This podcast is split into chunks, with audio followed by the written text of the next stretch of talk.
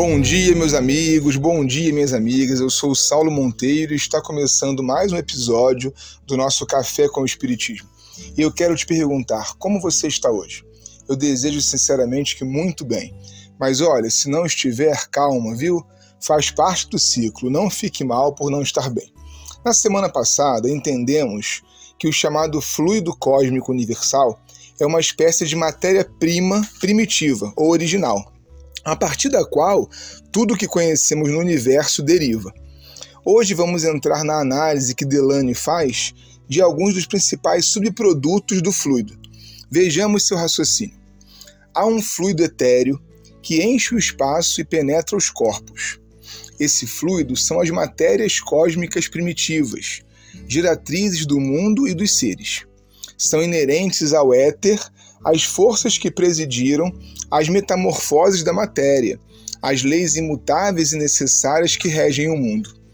Essas forças múltiplas, indefinidamente variadas segundo as combinações da matéria, localizadas segundo as massas, diversificadas quanto ao modo de ação, segundo as circunstâncias e o meio, são conhecidas na Terra sob o nome de gravidade, coesão, afinidade, atração, magnetismo, eletricidade. Os movimentos vibratórios do agente são os de som, calor, luz. Ou seja, gente, pela tese espírita sobre o mundo, as chamadas leis físicas são derivações da organização material nuclear, a partir da qual tudo que foi criado tem controle e harmonia.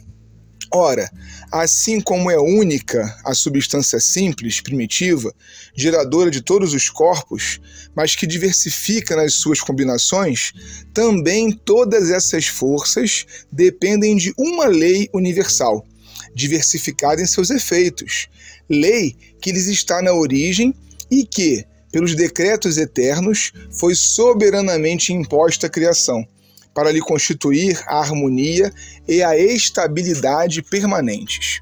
Deus, então, meu irmão e minha irmã, seria, no olhar espírita, um provedor que, através de um elemento material e uma lei universal, controla a harmonia do conjunto. É possível, com isso, conciliar a unidade da natureza com a diversidade que está apresentada tudo em Deus, porque Ele é a lei e tudo vem de uma mesma origem criada por Ele. A natureza, diz Delane, jamais está em posição a si mesma. Uma só é a divisa do brasão do universo, unidade. Remontando-se à escala dos mundos, encontra-se unidade de harmonia e de criação, ao mesmo tempo que uma variedade infinita nessa imensa plateia de estrelas percorrendo os degraus da vida, desde o último dos seres até Deus, a grande lei de continuidade se presenteia. Considerando-se as forças em si mesmas, pode-se formar com elas uma série, cuja resultante vai se confundir com a geratriz, que é universal. Todas essas forças são eternas e universais como a criação. Sendo inerentes ao fluido cósmico, elas necessariamente atuam em tudo, e em toda parte, modificando sucessivamente ou pela simultaneidade ou pela sucessividade as ações que elas exercem. São predominantes aqui, ali apagadas, poderosas e ativas em certos pontos, latentes ou secretas em outros, mas finalmente estão sempre preparando, dirigindo, conservando e destruindo os mundos em seus diversos períodos de vida governando os maravilhosos trabalhos da natureza em qualquer parte onde eles se executem, assegurando para sempre o eterno esplendor da criação. Mas, para além daquilo que conhecemos como natureza, material, tangível, produtora de interação entre os seres orgânicos e inorgânicos, existe, minha amiga e meu amigo, um outro importante subproduto do fluido, que é o mundo dos espíritos.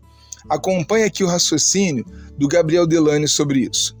Como elementar, o princípio universal se apresenta em dois estados distintos: o de eterização, que se pode considerar o normal primitivo, e o de materialização, que de certo modo é apenas consequência daquele.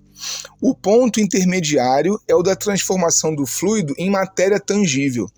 Mas ainda aí não há transição brusca, pois que os nossos fluidos imponderáveis podem considerar-se um termo mediano entre os dois estados. No estado de eterização, o fluido cósmico não é uniforme. Sem deixar de ser etéreo, sofre modificações tão variadas em gênero, se não mais numerosas quanto no estado de matéria tangível. Essas modificações constituem fluidos distintos, que, embora procedendo do mesmo princípio, são dotados de propriedades especiais e dão lugar aos fenômenos particulares do mundo invisível. O que você e eu podemos depreender disso? Para nosso autor em estudo, tudo é matéria, no sentido da unidade no fluido. No entanto, pelas diversas combinações possíveis que a flexibilidade desse elemento universal oferece, o chamado mundo espírita ou plano espiritual se caracteriza por uma combinação imponderável desses fluidos originais.